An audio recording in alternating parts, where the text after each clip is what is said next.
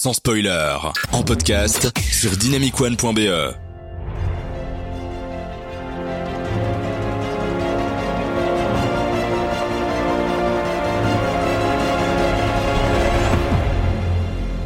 Tadam.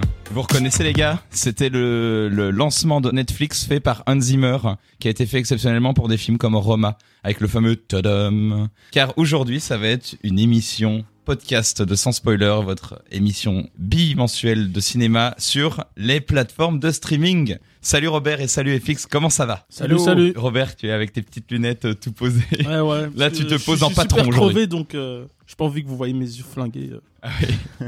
tu par- réserves par, tes par- yeux par pour les plateformes. blanche ouais. euh, d'hier. Ouais. Tu te, plais- tu te préserves pour les plateformes et tu vas nous parler justement du fait que tu n'aimes pas les plateformes, c'est ça? Non, pas vraiment. euh, je vais juste parler des, des grands réalisateurs euh, qui ont cédé à la tentation des, des- des plateformes de streaming. C'est déjà orienté, Est-ce que j'adore. tu vas aussi nous dire que t'aimes pas les plateformes de streaming en général? Non. Vous- vous allez voir, ma chronique est beaucoup plus nuancée que ça. Ah, et toi FX, euh, tu vas nous parler de plateformes comme Sooner. Tout à fait, de Sonor en particulier en fait, parce que c'est Plateforme belge, hein, c'est ça connu, Tout à fait. C'est moi, je vais vous lancer une petite réflexion sur euh, comment ces, ces plateformes sont venues.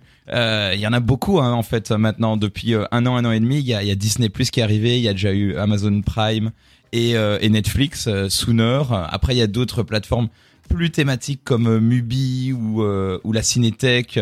Ou euh, Shadow. Shadow. Avant, tu payais un abonnement 10-15 euros par mois pour avoir euh, beaucoup de chaînes de télé. Maintenant, tu payes euh, 10-15 euros par euh, mois par plateforme. J'ai l'impression que tu fais à la fois plus ton truc à la carte, mais aussi euh, tu dois plus faire des choix. C'est ça qui est fou. Mais déjà aussi, euh, le fait que tu disais avant tu payais pour avoir des bouquets à la télé, je sais pas si c'était la, la majorité de la population qui avait ça, alors que maintenant je pense que la, la- la plupart des gens, en tout cas chez les jeunes, chez les moins de 40 ans, doivent avoir au moins une plateforme de streaming, un abonnement.